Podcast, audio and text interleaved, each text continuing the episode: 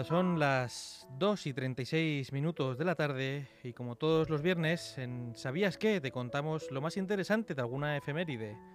En esta ocasión, viernes 1 de julio, se cumplen 25 años de la liberación por parte de la Guardia Civil de José Antonio Ortega Lara, funcionario de prisiones que permaneció 532 días encerrado en un zulo secuestrado por parte de la banda terrorista ETA.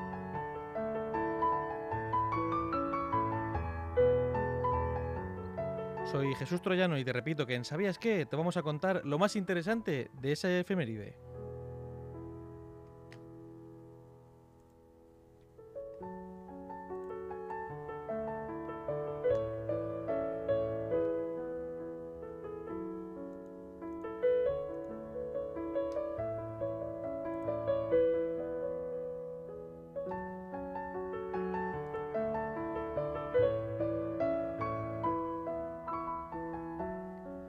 Hace 25 años una imagen sacudió España, la del funcionario de prisiones burgalés José Antonio Ortega Lara, un hombre con 23 kilos menos que al principio de su cautiverio, demacrado y asustado.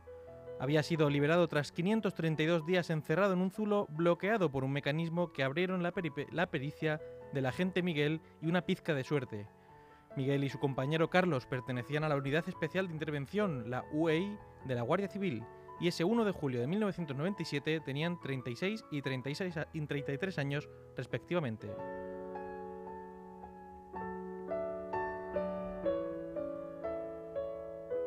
Una fecha que no olvidarán seguramente porque ese día el Instituto Armado puso fin a otro de los órdagos que la banda terrorista ETA quería echar al Estado con secuestros como el de Ortega Lara o el de los empresarios Cosme de la Clux y José María Aldaya, los tres coincidentes con el tiempo. Miguel y Carlos hablaron con F de ese momento cuando el primero descubrió el sistema hidráulico que cerraba a cal y canto el zulo de madera, húmedo y frío, de apenas 3 metros de largo, 2 de ancho y 180 centímetros de alto, en el que Ortega Lara sufría su cautiverio. Ambos reconocen la dificultad que entrañó para los agentes, se movilizaron un total de 500 guardias civiles, liberar al funcionario de prisiones y modestamente se reparten con una pizca de suerte el mérito de haber localizado el sistema hidráulico que abrió la trampilla.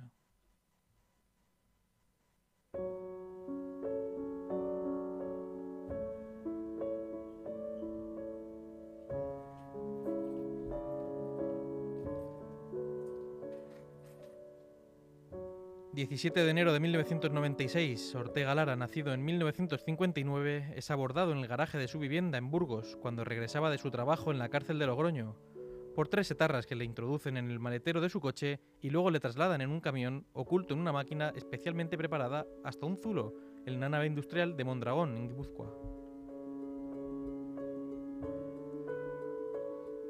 Al día siguiente encuentran un coche abandonado en el que en el polígono industrial burgalés de Gamonal. Sus gafas estaban además en el maletero. Tres días más tarde de la desaparición, ETA reivindica el secuestro en una llamada telefónica al diario Egin. Y el día 1 de febrero la banda terrorista asume esta acción con un comunicado. Durante ese secuestro, ETA envió a ese periódico fotografías del funcionario para demostrar que se encontraba en buen estado e incluso el propio Egin publicó una carta manuscrita en mayúsculas por Ortega Lara en el que pedía a sus compañeros que cesaran en el maltrato a los presos de la banda y al gobierno que negociase. Además decía recibir un trato correcto.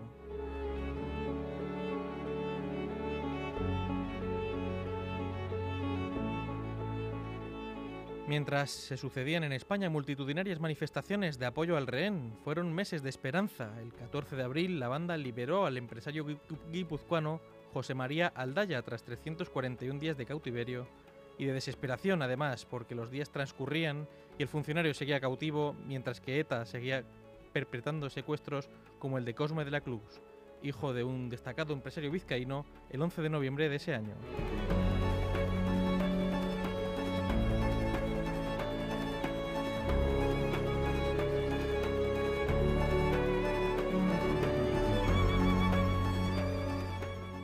Guardia Civil le costó dar con la pista que condujera a la nave del encierro, pero luego no la abandonó. Fueron días y noches vigilando en una situación hostil, todas las precauciones eran pocas, no solo porque había que evitar que ser vistos por las personas que podían trabajar en el polígono, sino por la propia orografía, la humedad del río sobre el que se encontraba la nave o, el escarpado del terreno. apenas se podían producir movimientos en la nave y apenas dos personas entraban y salían de ella.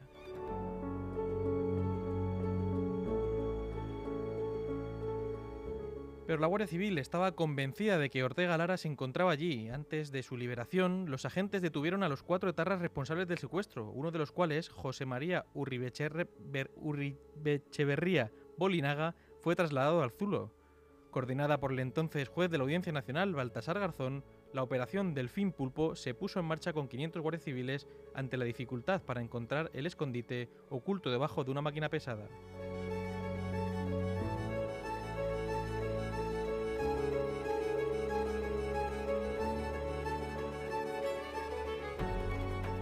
Mientras, Bolinaga negaba que el rehén se encontrara en la nave. Tuve la suerte de encontrar el acceso al Zulo, rememora el agente Miguel en conversación telefónica con la agencia F. A este guardia civil, que como sus compañeros trabajó toda la noche para liberar al funcionario de la cárcel de Logroño, le llamó la atención que el pie de apoyo de un torno hidráulico estuviera fijado al suelo cuando debería ser móvil. Miguel había trabajado en un taller y se extrañó que ese torno no se pudiera mover. Por eso, ante la sospecha de que ocultaran un zulo, comenzó a quitar los tornillos junto a otros compañeros y se levantó el torno del suelo. Un tapón pesado, unos mil kilos, los terroristas lo movían con un mecanismo eléctrico, que precisó que de, de muchas manos y que logró dejar a la vista el pequeño agujero por el que un agente tuvo que entrar boca abajo.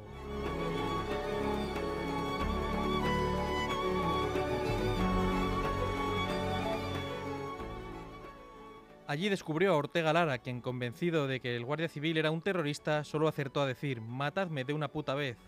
En un estado lamentable, con 23 kilos menos y evidentes signos de haber sufrido en esos más de 17 meses fiebres, diarreas y hongos, Ortega Lara, Ortega Lara salió a la superficie.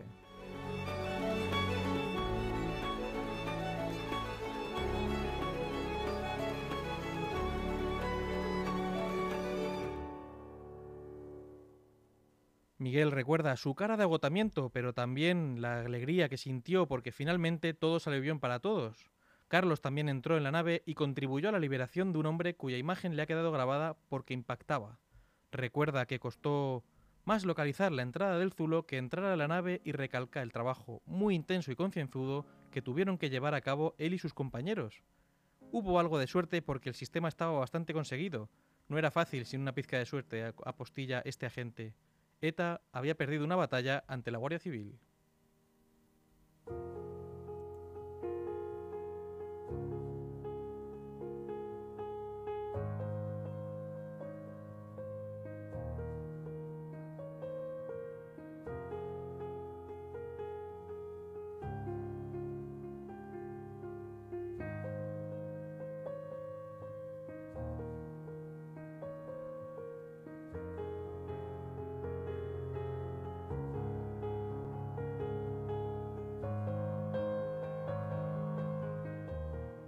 La venganza de ETA no tardó apenas 10 días. Fue cruel. El secuestro de un joven concejal del Partido Popular de Hermoal que solo liberaría con vida si en 48 horas se dejaba en suspenso la política de dispersión de los presos de ETA. Otro chantaje. Su cuerpo apareció en un descampado de la Sarte agonizando. Chapote le disparó por la espalda. Al día siguiente, el 13 de julio de 1997, Miguel Ángel Blanco moría en el hospital de San Sebastián.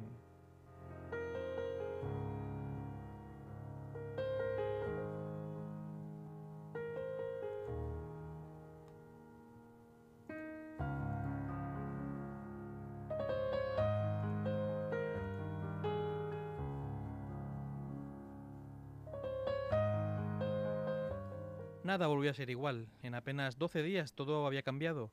Del silencio dominante durante décadas en la sociedad se pasó al clamor imparable en las calles. Primero para pedir su liberación y después para llorar con rabia su asesinato. La olla a presión que había estado demasiado tiempo al fuego del chantaje terrorista, la amenaza y el dolor estalló sin vuelta atrás. Lo hizo contra ETA y su mundo ante las Tabernas, la sede de Ribatasuna, con millones de manos blancas. La vida ya no sería la misma ni para ETA ni para quienes le aplaudían. La indiferencia y el silencio habían comenzado a morir y tomar las calles y el espacio público a sobreponerse al miedo.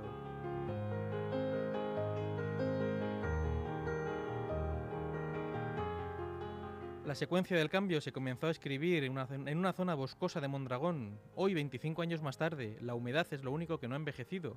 Sigue ahí entre la maleza y el río Deva, como entonces. En la nave ya no hay maquinaria pesada y la puerta de acceso luce un azul intenso. El agua continúa acariciando la pared del sótano y el entorno apenas ha cambiado. Alguna construcción más, algún nuevo vecino, pero el mismo silencio, el ambiental y el social. ETA ya no existe, pero la consigna de mejor no recordar en público sigue implícita en el pueblo. Repasar aquella madrugada aún se hace en privado, en silencio, evitando miradas incómodas. Aquella nave fue durante año y medio el lugar más buscado de Euskadi y de Navarra. Ortega Lara estaba allí, en Arrasate, oculto en un zulo minúsculo junto al río, en el subsuelo construido bajo pesadas máquinas. ETA había reciclado una vieja cárcel del pueblo. Aquella ratonera sería la nueva casa de Ortega Lara los próximos 18 meses. 3,5 metros de largo, 2,5 metros de ancho y 1,8 metros de alto. Una bombilla, una descuidada hamaca playera como cama y un póster de Donostia. Y humedad, mucha humedad.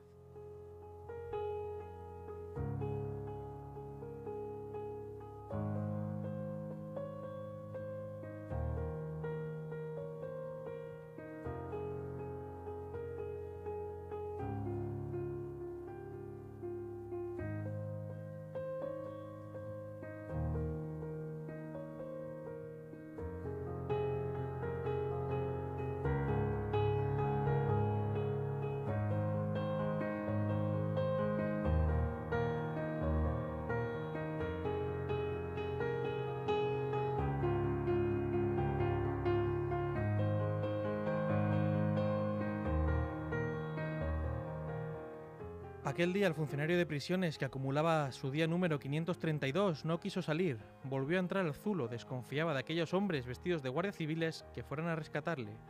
Quizás eran sus secuestradores que habían decidido acabar con él. Solo la imagen del entonces popular juez Garzón le convenció, y del subsuelo salió un hombre delgado, débil, de, de poblada barba y mirada perdida y desconcertada. Acababa de cumplir el secuestro más largo de la historia de España. Yo no quise entrar en el zulo, la mayoría de mis compañeros sí, me bastaba con aquella imagen, no tenía la necesidad de ese dolor añadido. La euforia, como ya te he dicho, duró poco, solo diez días más tarde ETA se vengó con el secuestro y asesinato de Miguel Ángel Blanco. La dirección de la Guardia Civil esperaba la reacción de la banda, pero en forma de atentado, nunca de un secuestro y una cruel cuenta atrás por la vida de un joven concejal de Hermoa. Fue una rabieta de psicópatas, cualquiera en su, en su sano juicio no hubiera hecho algo así, te ibas a echar a la población encima. Así como comenzó a escribirse, así fue como comenzó a escribirse el principio de un lento final de ETA. Aún restaban 14 años.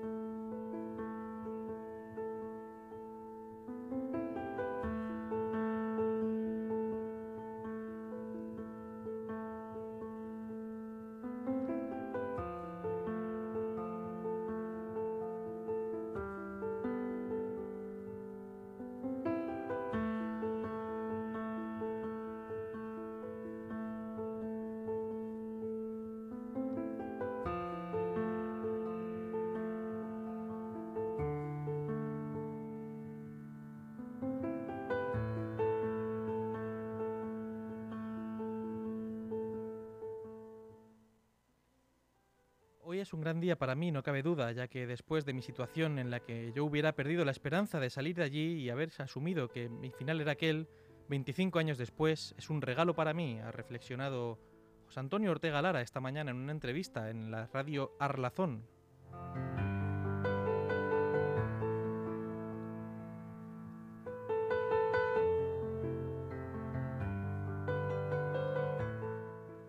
Asegura que esto es volver a la vida. Me costó mucho recuperarme de aquello, pero con ayuda de familia y psicólogos retomé el tren de la vida. Quedan secuelas de aquello, pero en general he vuelto a hacer la vida que quería hacer.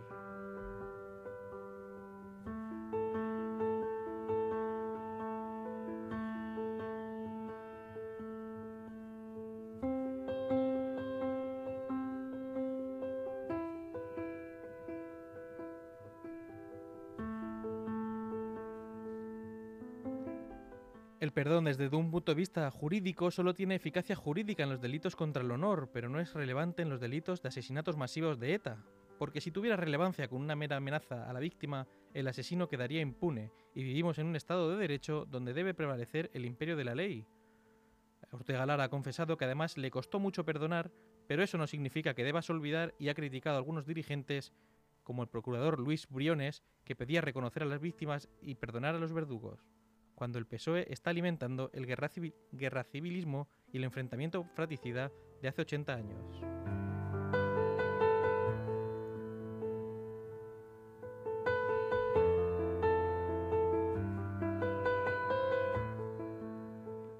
Y hasta aquí este ¿Sabías qué? Como cada viernes en el que te contamos lo más interesante de alguna efeméride como esta del 1 de julio en el que se cumplen 25 años de la liberación por parte de la Guardia Civil de José Antonio Ortega Lara, ese funcionario de prisiones que permaneció 532 días encerrado en un zulo secuestrado por la banda terrorista ETA. Me despido, yo soy Jesús Troyano y espero que, hayas, que este podcast te sirva para conocer un poco más a José Antonio Ortega Lara.